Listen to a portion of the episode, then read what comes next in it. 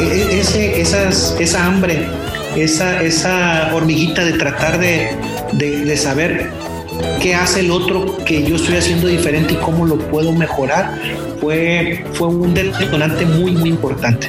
Eh, empezamos a hacer ciertos cambios, algunos nos funcionaban, otros no, Bienvenidos a Agrotitanes. Antes que nada, muchísimas gracias por escucharnos, por dejarnos sus comentarios. Para nosotros son muy importantes el hecho que estemos en interacción con ustedes. Es que me siento muy honrado de poder tener esta forma de difusión, tanto científica, técnica, empresarial, de que somos personas las que constituimos ya sea emporios o ya sea una sola parcela.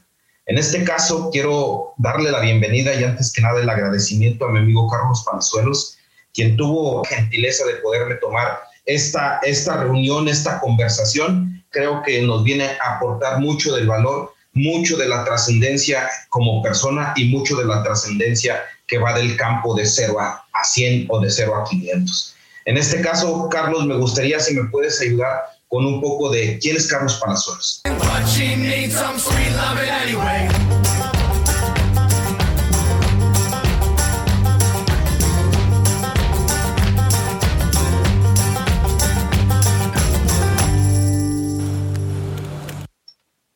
Bueno, muchas gracias Didier por invitarme aquí a Agrotitanes. Eh, es un gusto estar contigo y pues, me siento honrado que alguien me escuche, ¿no? Eh, bueno, ¿quién, ¿quién, es Carlos Palazuelos? ¿Quién soy yo?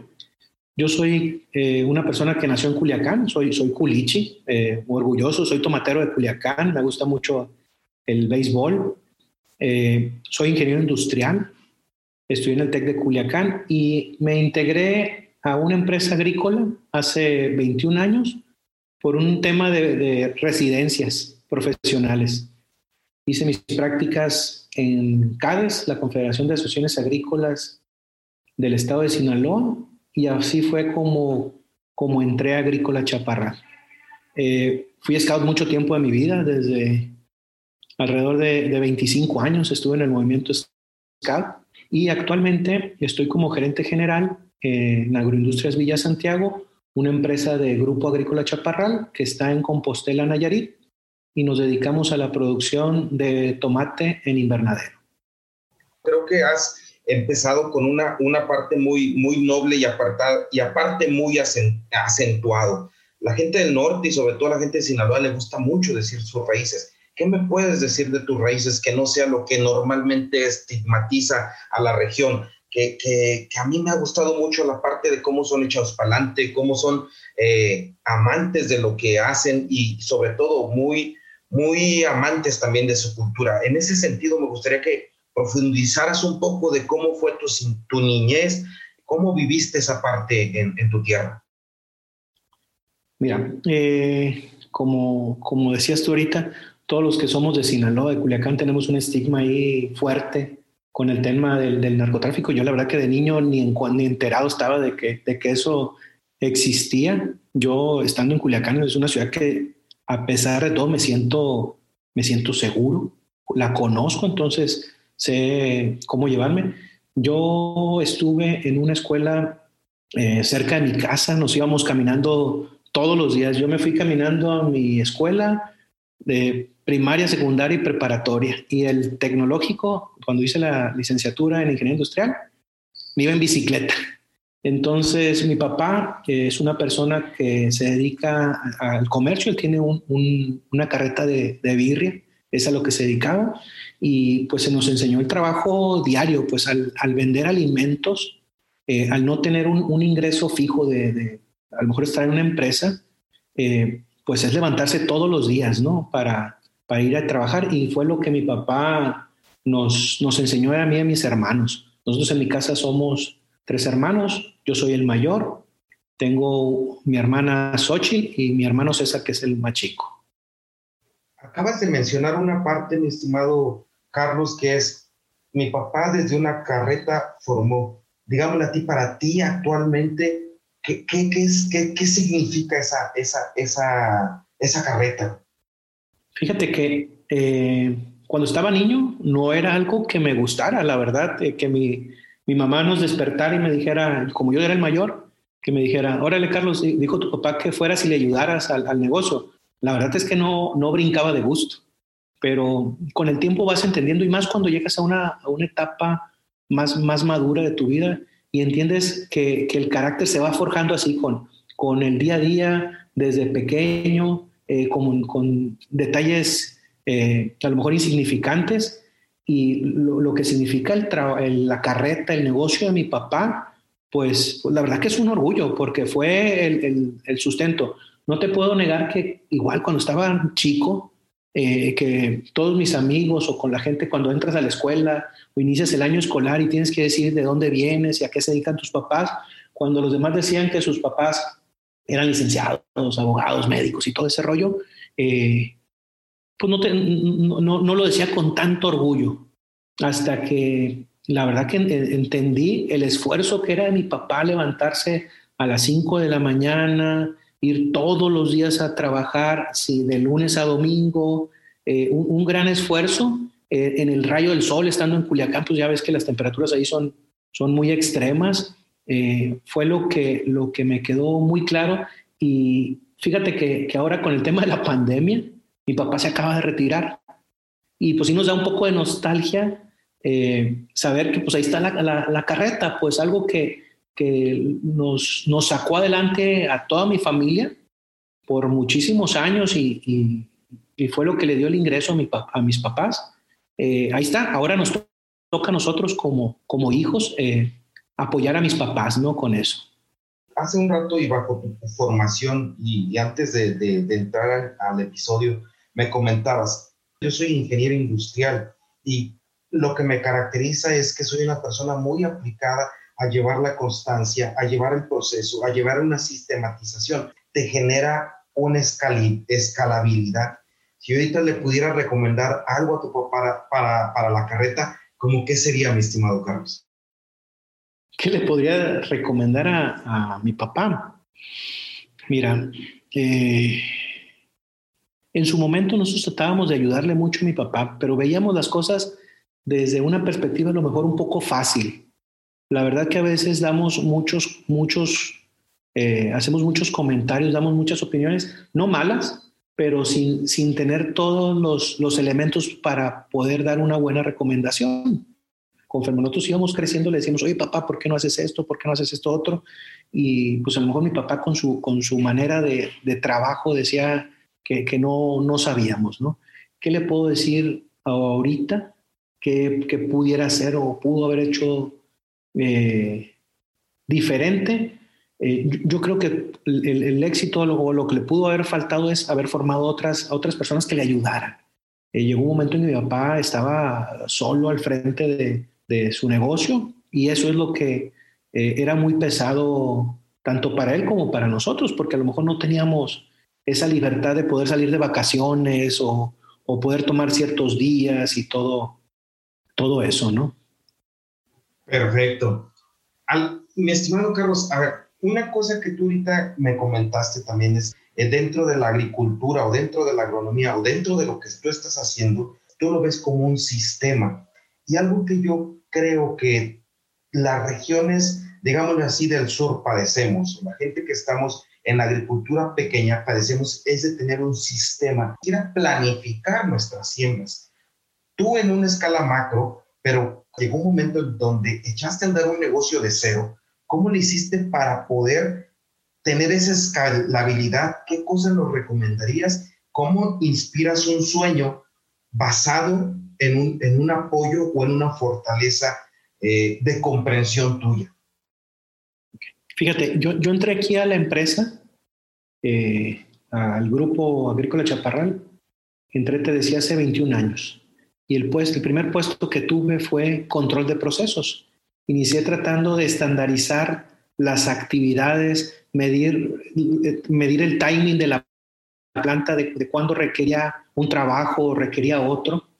Eh, ¿qué, ¿Qué recomiendo yo? ¿Qué podría decir? La agricultura no deja de ser una actividad eh, muy tradicionalista, muy tradicional, y, y, así lo vemos y así tratamos de, de llevarla eh, porque sabemos que en, en, ciertas épocas va a llover, en ciertas épocas hace X o Y temperatura, ese tipo de, de, datos, pero los tenemos en la memoria.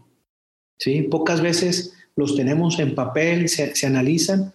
Yo lo que te puedo decir es que cuando entré, recuerdo mucho que el director de la empresa nos, nos pedía mucho que fuéramos con el mejor, con el que tuviera los mejores tomates, los mejores chiles, el que tuviera mejor control de plagas, el que viéramos que fertilizaba mejor y viéramos qué es lo que estaba haciendo. Entonces, cuando yo entro a la empresa, fue un, proceso de aprendizaje. Yo no conocía nada de la agricultura, la verdad. Este, no me imaginaba ni cómo eran las plantas de tomate siquiera cuando, cuando entro a la agrícola. Y el ir y conocer el, el e, e, ese, esas, esa hambre, esa, esa hormiguita de tratar de, de, de, saber qué hace el otro que yo estoy haciendo diferente y cómo lo puedo mejorar, fue, fue un detonante muy, muy importante. Eh, empezamos a hacer ciertos cambios, algunos nos funcionaban, otros no. A veces las recetas te las pueden dar, pero el toque del, del chef es el que, el que hace la diferencia. Entonces eh, empezamos a, tener nuestro propio recetario, vamos a decirlo así, de cómo, cómo trabajar y la verdad que fuimos eh, mejorando mucho en la empresa. Ahorita te puedo decir que el objetivo es pasar de una empresa no voy a decir que ya somos tradicional, pero sí institucionalizar más, más la empresa en sus procesos. Ahorita estamos muy abocados al proceso, a la mejora continua. Y creo que eso es un punto bien importante que en las empresas agrícolas se tiene que eh, exigir más. ¿sí? Eh, independientemente de la zona en la que estés, de las, de la, de, del ingreso, del tamaño de la empresa, de las capacidades, de lo que tú tengas. ¿Cómo buscas hacer que la plantación que hiciste el día de hoy sea mejor que la de ayer? O la marca que cuando siembras o cuando preparas el terreno, ¿cómo le puedes hacer para que sea mejor? Y tener datos, decir, hice esto diferente, le apliqué esto, eh, e-, ese tipo de cosas y que te vayas evaluando. Nosotros ahorita estamos en un proceso aquí que nos evaluamos todo. Nos estamos evaluando todo. Todos los días estamos evaluando el trabajo de cada uno de los trabajadores de campo y les damos una calificación y ellos la conocen y eso es un aspecto que nos ha ayudado porque yo considero que la mayoría de las personas buscamos ser mejores todos los días. Habrá gente que hay que apoyarla un poquito más, empujarla para despertar ese, esas ganas de, de mejorar, pero todos somos, buscamos eso. Entonces el hecho de que ya tengas algo medible, algo que te expliquen exactamente cómo puede ser eh, ese proceso de que el trabajo se haga de, mejor manera o que el resultado de la actividad que estás haciendo sea el esperado, porque todo, todas las personas lo hicieron de la misma manera, eso es muy importante. Y eso es con información. ¿sí? El meterle información, el, evaluarte es ahorita la, parte más importante de estandarizar los procesos, porque no nada más es decir, eh, los vamos a estandarizar, ahora todo el mundo lo va a hacer así, pero si lo dejas ahí, no los mides, no lo retroalimentas. Y algo, algo que yo le digo mucho a la gente es, yo busco gente, compañeros, trabajadores, que hagan su, su trabajo de una manera consciente, ¿sí? Que no lo hagan porque lo tienen que hacer, que lo hagan de, por convicción, que sepan que tenemos que mejorar porque ellos desean mejorar. Es, es uno de los trabajos que estamos haciendo ahorita, estamos muy enfocados, como te digo, en el tema de evaluación de procesos y creo que es parte del éxito, pero eso se puede hacer con todos, ¿eh? desde el, pequeño productor que tiene a lo mejor sus 5 o 10 hectaritas de maíz, no sé, este, buscar cómo mejorar todos los días, pero con datos. Es bien importante. Híjole, qué interesante. Hablas de que eh, las plantas sí tienen su tiempo, las plantas sí tienen sus valores bien establecidos. Sin embargo, el hecho de entrar en un proceso de una planta y que no te empates con esa misma medición, en donde generas un desequilibrio y por lo tanto un mal éxito. ¿A eso te refieres con esa, con esa agudeza a la medición de datos? Sí, así es. Mira, te, decía, eh, hay veces que, que nos salen, en la agricultura son muy pocas las variables que podemos controlar. Independientemente de la tecnología que tengas, eh, nunca controlas eh, un porcentaje grande de las variables. lo que, por, lo, que llegamos a controlar es un porcentaje muy pequeñito mínimo. Y si no tienes tecnología, menos tienes este control sobre esas, esas variables. Pero muchas veces decimos que nos, nos fue bien por situaciones fortuitas. Y la verdad es que la situación fortuita no, yo soy de la idea que no existe. ¿sí? Algo hiciste que, que dio resultado. Pero si no tenemos eh, datos, si no tienes la información, si no tienes bien analizado tu proceso, de qué fue lo que hiciste diferente o qué pasó en el medio ambiente que te ayudara a hacerlo diferente, eh, todo el tiempo vamos a decir, pues me, me, fue bien, ¿no? Este, eh, sin querer queriendo, ¿no? Como decía el chavo, ¿no? Sí, y que muchas veces como agricultores pequeños lo realizamos así, no tenemos una planificación, no estamos en ese sentido eh, amoldados a eso, hacemos con el dedillo, por, como lo que dices tú, como tenemos muy poco control sobre las variables, creemos que no es necesario.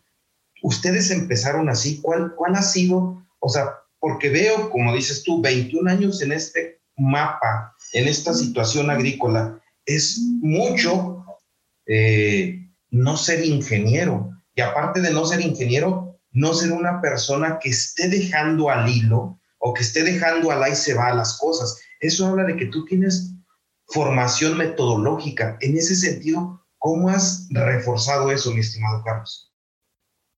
Mira, eh, mucho ha sido por la línea que, nos ha, que me ha dado el, director aquí de la empresa, eh, de, ver casos de éxitos de empresas que no son agrícolas, pero me ponía un ejemplo.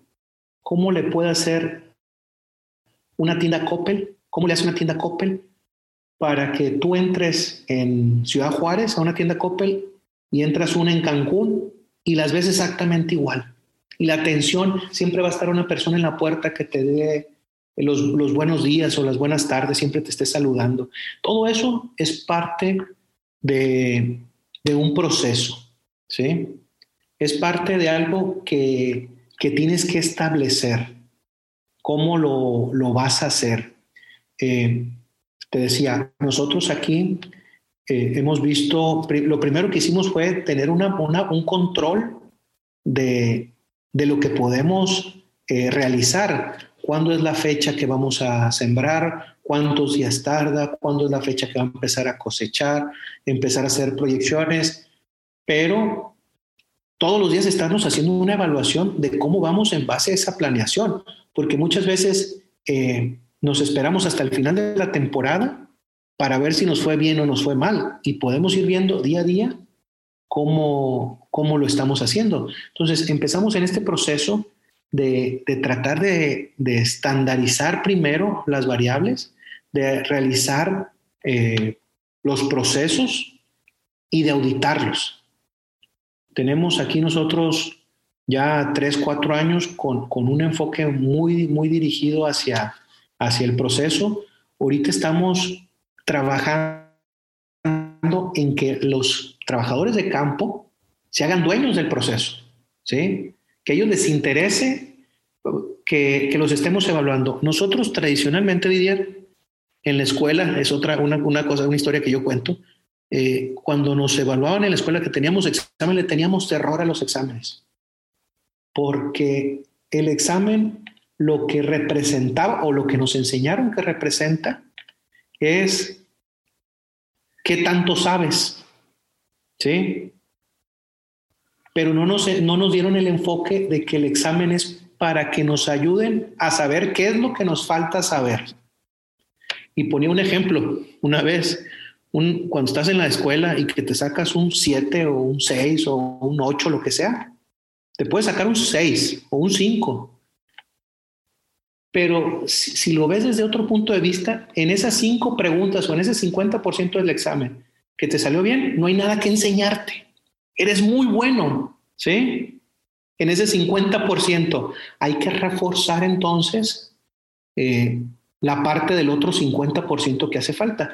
Como eso lo hemos venido aprendiendo en la escuela, cuando nos toca que en un aspecto laboral nos, nos evalúen, nos da mucho miedo o no, tenemos mucha inseguridad, lo que, lo que hemos tratado de cambiar es esa cultura de, de ese temor a la evaluación, como, porque ahora como profesionales, como adultos, como personas maduras, uno busca superarse, ¿sí? Siempre buscamos superarnos. Entonces, un, un proceso de superación es ese acompañamiento de decir, me estás evaluando porque me interesa o, te interesa saber qué me hace falta para poder llegar a ese 10 o ese 100 de, evaluación. Ya no es tenerle miedo a que me den un 6 o que me den un 7, ¿sí? sino que por, por mi convicción de tratar de ser un mejor profesionista, un mejor trabajador, eh, necesito que me ayudes a decirme qué es lo que me hace falta. Entonces ese es un cambio que hemos estado promoviendo aquí en la empresa, ¿no? Híjole, mi estimado eh, Carlos, y fíjate que tomando en cuenta que tú fuiste scout o que la formación scout, me imagino que casi estás haciendo lo mismo, ¿no? Hasta un punto que puedas hasta tener a alguien que te pueda suplir a ti. ¿A eso te refieres también?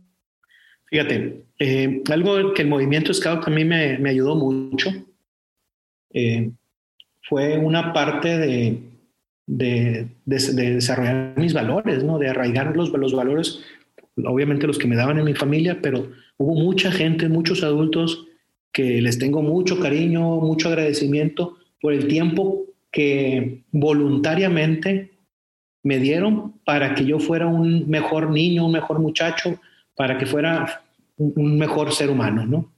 Eh, y uno de los, de los aspectos fundamentales también del, del escultismo eh, es el desarrollo de líderes. A mí me ayudó mucho que, como dices tú, desde que estaba en los más chicos, que son los, los, niños de manada, eh, pues me tocó ser líder de otros niños. Cuando paso a la siguiente sección, a la tropa, me tocó ser guía de patrulla y así sucesivamente. Todo el tiempo en los scouts me e, e, estuve relacionado en, en, eso de desarrollar mi liderazgo. Cuando ya llego a una vida profesional, pues la verdad que yo ya tenía mucha experiencia en, liderazgo. Tengo 10 años que, dejé el movimiento, pero es algo que, es parte de mí que estoy muy orgulloso de, haber, de haber formado parte del movimiento SCAR. Pero en ese también, en ese proceso de servir, también tienes mucho aprendizaje. Digámosle así, ¿cuáles han sido tus aprendizajes desde la persona que, que riega o desde la persona que mueve una planta, mi estimado Carlos?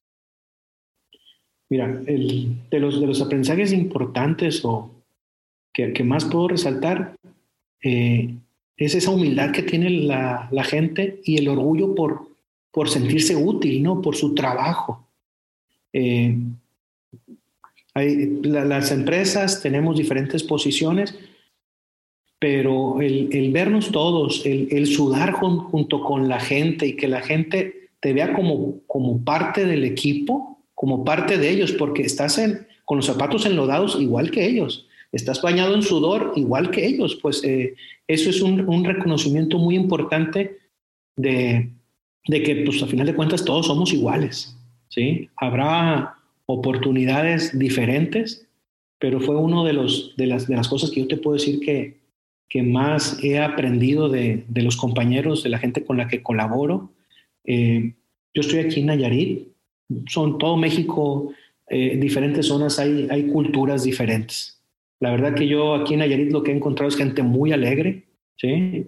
Muy alegre, eh, muy, muy abierta a, a, estar hombro con hombro contigo. Nosotros aquí en la empresa prácticamente todo el mundo es de Nayarit, nada más somos dos personas que somos de, de Sinaloa. Eh, y, y la cultura de, de nuestros trabajadores. Esa alegría yo creo que es lo, más sobresaliente que, puedo haber aprendido, ¿no? Al estar con ellos, es lo que me han enseñado. Ahora quiero entrar en esta parte, mi estimado Carlos, de que convives con la parte fundadora o tuviste la, la mentoría de ellos. Y me gustaría encontrar cuáles son los principales valores, los principales motivos o las principales fuerzas que te dieron ellos para poderlos seguir a formar un, un, rancho como el que tienes ahí en Nayarit? Bueno, eh, pues ha sido una, una, experiencia, bueno, me conocen desde, desde prácticamente que salí de la universidad. Eh, te comentaba ahorita, yo salgo de la escuela del Tecnológico de Culiacán un viernes y el lunes me presento a laborar agrícola Chaparral. Eh, desde que entró hubo esa, esa apertura, los, el director de aquí de la empresa, el licenciado Sergio Esquer, pues es una persona, la verdad, eh, con, con, valores muy, muy firmes, ¿sí? Con una, una calidez y una apertura importante, te puedes acercar con él y platicar cualquier tema. Es una persona que promueve mucho el aprendizaje, la reflexión de lo que estamos haciendo, eh, de cómo podemos mejorar, de cuáles son nuestras metas. No nada más eh, es una empresa que se preocupa por, por la parte económica, sino que te puedo decir que el Grupo Agrícola Chaparral o Agrícola Chaparral, la, la empresa principal, tenemos ya 16, 17 años, no, no recuerdo bien, con, con, el distintivo de empresa socialmente responsable. En Culiacán tenemos diferentes certificaciones sociales con las que hemos estado trabajando. Nosotros aquí en Nayarit también somos una empresa con el distintivo de socialmente responsable. En su momento, eh, cuando se trabajaba, teníamos otro, otros tipos de, distintivos de libre mano de obra infantil, y, todo eso son valores que el, que el, director ha promovido en la empresa. Al momento de que me dan la oportunidad de, de venirme a Nayarit, de iniciar de cero, pues mis bases están bien firmes. Ya sé cómo se tienen que hacer las cosas. Ya, ya tengo esa pasión, porque los valores generan pasión también, ¿sí? Por, por, por mejorar, por superarte, por ayudar, entonces, la relación que, que he tenido con, con, el director de la empresa siempre ha sido una, una relación de mucha confianza, muy, mucho, muy estrecha, mucho, muy estrecha.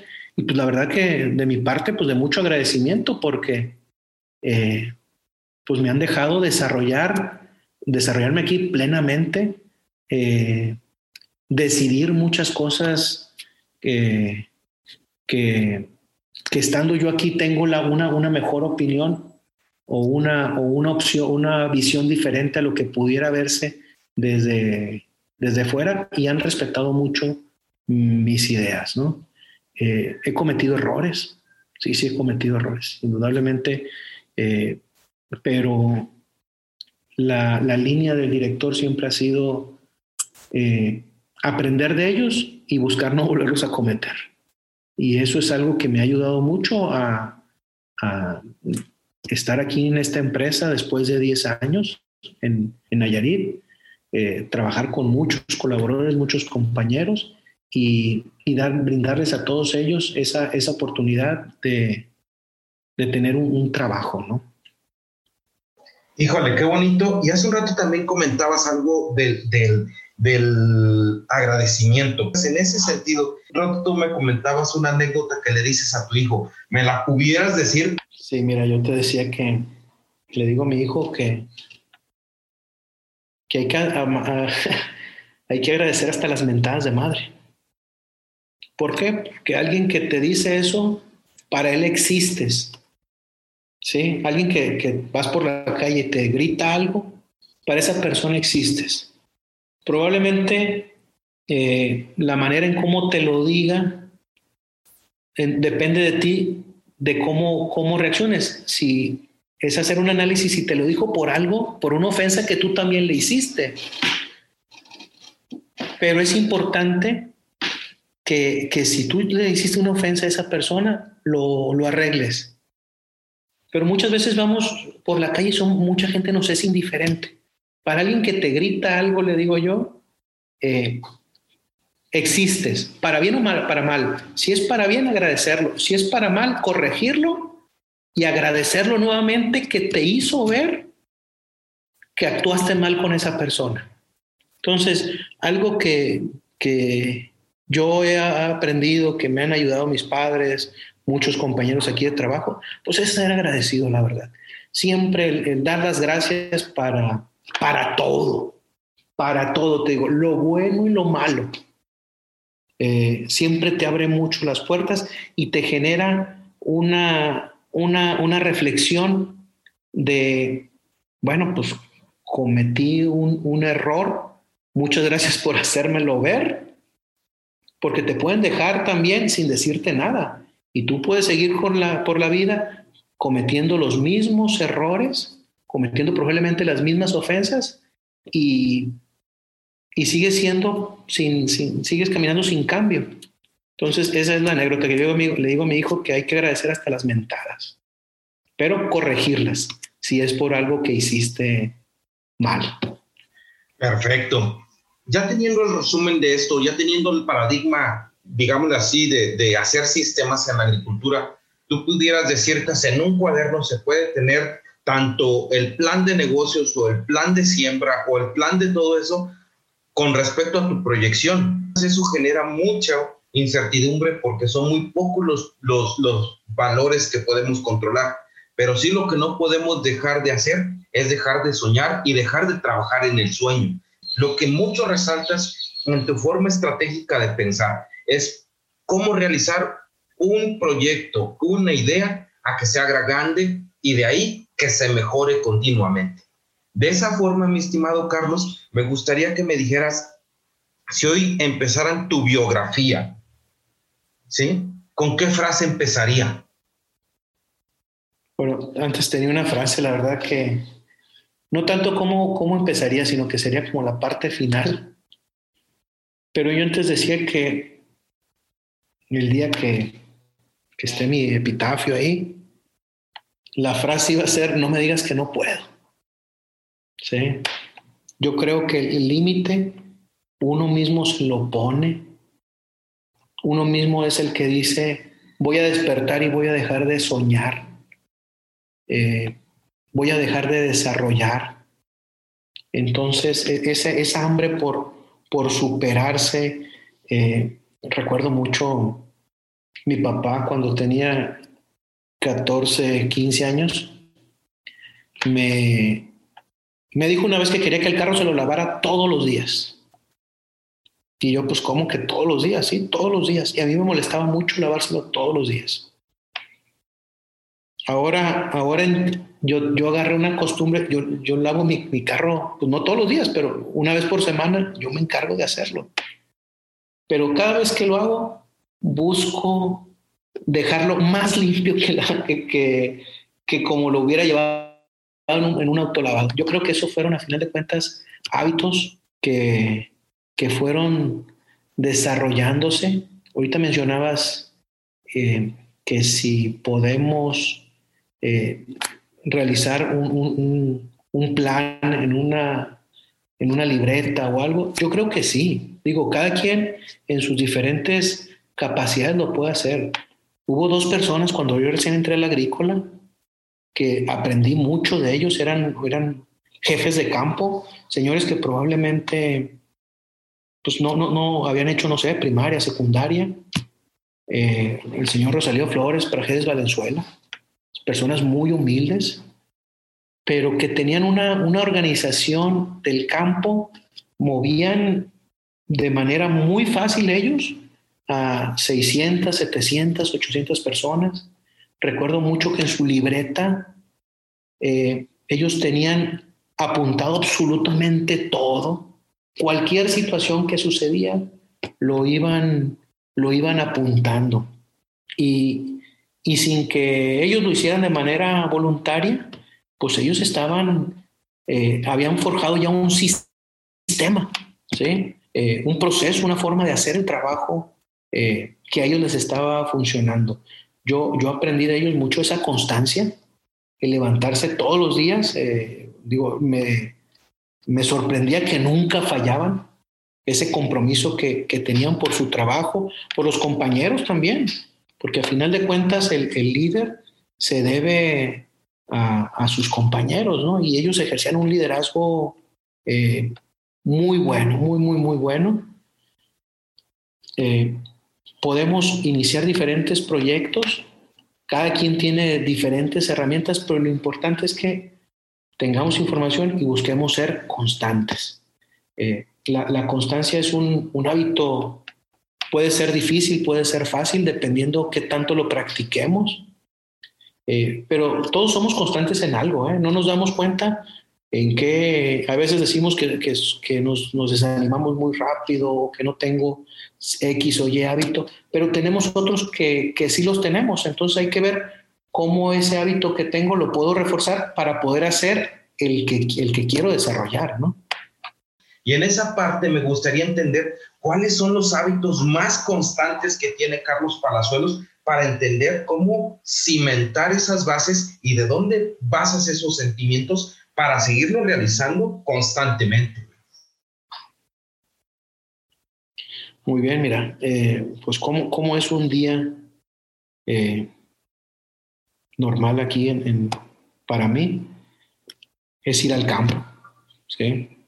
mi, esto, trabajo en una empresa productora, entonces nos debemos al campo. No puedo, no puedo desarrollar mi trabajo lejos del campo. Entonces es ir todos los días, eh, independientemente de las reuniones o, o, de las juntas que podamos tener con, con los diferentes áreas, el, el, darte por ti mismo cuenta de, de cómo están sucediendo las, las cosas en campo, eh, después de que voy a campo, voy dos, tres veces al día, la verdad, voy al empaque. Nosotros tenemos aquí una empacadora también. Cuando entro al empaque, mi, trayecto siempre va hacia donde está eh, el producto que no se pudo empacar, la rezaga. Antes de ver las líneas de los tomates, cómo, cómo quedaron empacados y todo, siempre me voy a la rezaga. Eso fue algo que aprendí de un, ingeniero, un amigo que, que tuve aquí en la empresa, eh, con la intención de, ver de manera diferente qué es lo, lo, que no estamos haciendo bien ¿sí? en, campo. Eh, cuando estás en campo puedes ver mucho los tomates y todos se ven pues, bonitos, pero cuando la labor del empaque, de seleccionar eh, el producto que, que es el, el que vas a, a, vender y dejar lo que no es comercial, pues ahí te abre los ojos de una manera muy diferente, decir, ay caray, no había visto que teníamos este o el problema en el, en el, producto, ¿no? Eso es algo que hago mucho, siempre me voy a la, a la, a la rezaga a ver qué es lo que está haciendo. Una comunicación muy estrecha con, con los diferentes gerentes o encargados de área, ¿sí? El, el hablar con, con ellos, el ver, tuvimos una, una asesoría una vez y, la asesoría nos, decían que todas las reuniones tenemos que empezar con una pregunta que te descubre, que te abre, que, la otra persona le, le, quita esa barrera que pudiera tener al inicio de empezar y es preguntarle cómo se siente. Regularmente preguntamos cómo estás, pero nos decían, oye, mejor pregunta cómo se siente, porque ya como cómo se siente ya es algo interno de él, pues te va a decir, eh, es, hablar de un, de un sentimiento, es qué sentimiento tiene en ese momento. Es decir, me interesa qué es lo que, lo que estás pensando, cómo, cómo te estás sintiendo en ese momento. Entonces, parte de, mi trabajo también, les digo yo a mi director, pues yo soy un coach aquí en la empresa también, me, toca una, una función de, de coachar a, a mi equipo buscar eh, diferentes soluciones, pero desde la perspectiva de que todos podemos resolverlo, ¿sí? De que no, no imponer algo porque en la imposición puedo estar equivocado. Entonces es mejor llegar a una, a una solución, a un punto de, de común acuerdo entre dos, tres personas, los que sean los involucrados ahí en eso. Y creo que eso es algo que, me ha ayudado mucho. Eh, trabajo, mi, trabajo está cerca de una hora de, mi casa, entonces es estar prácticamente todo el día fuera de, casa y pues, ya regresar por la tarde. Hay una parte administrativa que hay que, que realizar, hay días para diferentes cosas y pues eso sería como, como un día a día no podemos estar, no puedo estar alejado de, la parte productiva, hay que estar ahí eh, la, carga, la lápida, la responsabilidad, cuando, podrá, cuando se comparte, eh, cuando estás hombro a hombro con, tus compañeros, se hace más ligera. Todo el mundo tenemos nuestra responsabilidad, pero cuando eh, vemos que, una, que una solución, una propuesta, un, lo, tomamos en consenso entre varias personas, eh, estoy seguro que sale mejor y, el resultado, eh, las buenas y las malas, se distribuyen entre todos, ¿no? Híjole, qué interesante, mi estimado Carlos. La verdad es que eres un verdadero agrotitán. Es una persona que ha compartido mucho de la pasión, del empeño, de las ganas de salir adelante que habla mucho de tu persona, de esa gran humildad y el de querer servir a los demás. La verdad es que sé que estás bien apurado de tiempo. Quisiera, por último, para cerrar el capítulo del episodio, es que me platicaras cómo es que te encontramos, dónde te buscamos y aparte, si quisieras dejar unas palabras para nuestros escuchas, que es nuestra comunidad agrícola, todos convivimos con esa parte que es el amor a lo que hacemos. Bueno, eh, bueno, yo estoy aquí en Compostela, Nayarit. Eh, cualquier persona puede, puede preguntar aquí en la dónde, dónde estamos. Es un pueblo pequeño, la verdad que todo el mundo nos, nos ubica. La empresa es Agroindustrias Villa Santiago. Eh, la verdad que yo soy como, como empresa, como grupo, somos un, un grupo, una empresa que tenemos una cultura de ser muy abiertos con lo que desarrollamos. Yo soy de la idea de que el hilo negro ya está descubierto. Pues habrá un productor que es muy bueno, eh, pero su, semilla, su fertilizante, sus agroquímicos, su proveedor es mi proveedor y me lo puede decir. ¿sí? Pero la diferencia que hace entre una empresa exitosa y otra empresa exitosa es la gente. Somos nosotros. Entonces, eh, nosotros somos muy abiertos a lo, que, a lo que estamos haciendo, no porque alguien venga y nos pregunte, pues quiere decir que, que, que, nos, que si lo podemos ayudar a hacer mejor, nos va bien a, todos. Eh, entonces, ese es uno de nuestros, de, de, nuestros valores que tenemos aquí dentro de, la empresa, el, el, buscar el beneficio de, de, la sociedad, de la comunidad.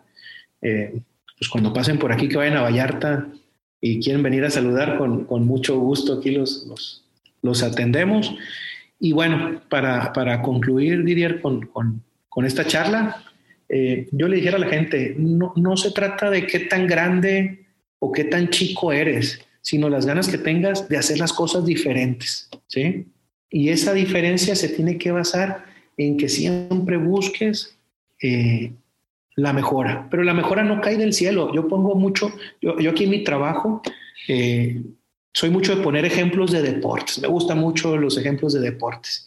Y les digo yo, no sé si recuerdas cuando Chicharito se fue a Inglaterra, que se fue al Manchester United, y metía goles bien feo, así tropezándose le pegaba en la, en la espalda y metía gol, o, eh, le pegaba en la rodilla, después en la, en la cara y metía gol. Y recuerdo una entrevista que le hicieron que le, mencionaban pues, que tenía mucha suerte. Y dijo que no, que eso no es suerte, es trabajo. Porque si él no hubiera trabajado, no se hubiera preparado para estar en el momento en que le dan el pase, que le pega en la espalda y se mete gol, si hubiera estado un metro atrás, 30 centímetros atrás, no le pega en la espalda y no es gol. ¿Sí?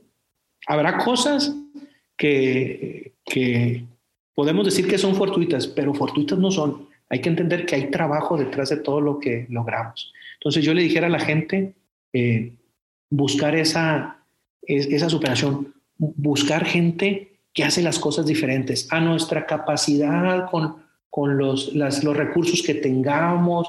Eh, podrá haber una persona que siembra cultivos chicos, grandes, y tiene algo muy especial que lo que es bueno en eso. Tenía un 3 en la boleta de la secundaria de algo. Ahora con una nueva filosofía que yo manejo aquí de, mejora es, entiendo que ese 3 que me saqué de calificación, en, esas, en ese 30% era lo mejor. Pues no había nada que me pudieran eh, eh, ya había aprendido todo, ahora me hacía faltar, me hacía falta aprender el 70%, ¿sí? Pero en ese 30 era muy bueno. Entonces es lo que yo busco ahora en la gente y cómo llevarlos al, al faltante, al restante, ¿no? Me gustaría, ya no más para no terminar esto así, ¿qué libros nos recomiendas? ¿Dónde los instruimos? ¿Qué es lo que te ha ayudado eh, a, poder tener también empatía con la cultura o, el poderte seguir trascendiendo, trascendiendo en el conocimiento? Mira, eh, tuvimos una, una consultoría aquí hace mucho tiempo, unos cuatro o cinco años, y parte de, la consultoría era que, leyéramos muchos libros. Teníamos que hacer cada semana, teníamos que comentar un capítulo de un libro y nos ayudó mucho. Al principio teníamos mucha resistencia porque no estamos acostumbrados a leer, pero un, libro que me acuerdo que me, me ayudó mucho y es un de, tema personal, eh, es el cómo, cómo hacer amigos e influir en, de las personas, influir en las personas. Es un libro muy bueno, es, es de acercarse con, con los demás, es un libro que habla también de, de liderazgo, pues sí. Eh, y a final de cuentas, esto es una, una constante relación con todo el mundo. Yo les digo aquí en la empresa, no hay jefes, hay, líderes y hay compromisos, porque puedo ser jefe, pero si le digo a alguien algo que no lo quiere hacer, no lo va a hacer. Y si no lo hace, termina perdiendo él y termino perdiendo yo. Lo que tiene que haber es liderazgos y convicciones, que la visión que tenga una persona la tengamos todos. Y de esa manera todos vamos a jalar para el mismo punto. Te, te agradezco la, la invitación y espero que la gente eh, le sirva ¿no? de algo. Eh, somos una empresa muy abierta, de La verdad, nosotros, eh, Villa Santiago es una empresa, habrá experiencias, no, no todo es exactamente el producto, el fertilizante, la semilla, ¿sí? sino cómo, cómo manejar situaciones, cómo, dónde preguntar. Eh, hay muchas otras cosas que, que se pueden hacer. Claro, eso es la trascendencia que tiene cada empresa. Porque como dices tú, todos pueden, tienen el acceso a, cual, a lo mismo que tú, pero no saben cuándo es el tiempo ni el proceso. Así es. Amigo, híjole, muchas gracias. Nos vemos el martes. Ya me dejaste así bien chingón, güey. La verdad me siento muy agradecido y seguimos en contacto, güey. Dale, que estés muy bien, Daniel. Cuídate, carnal. Gracias.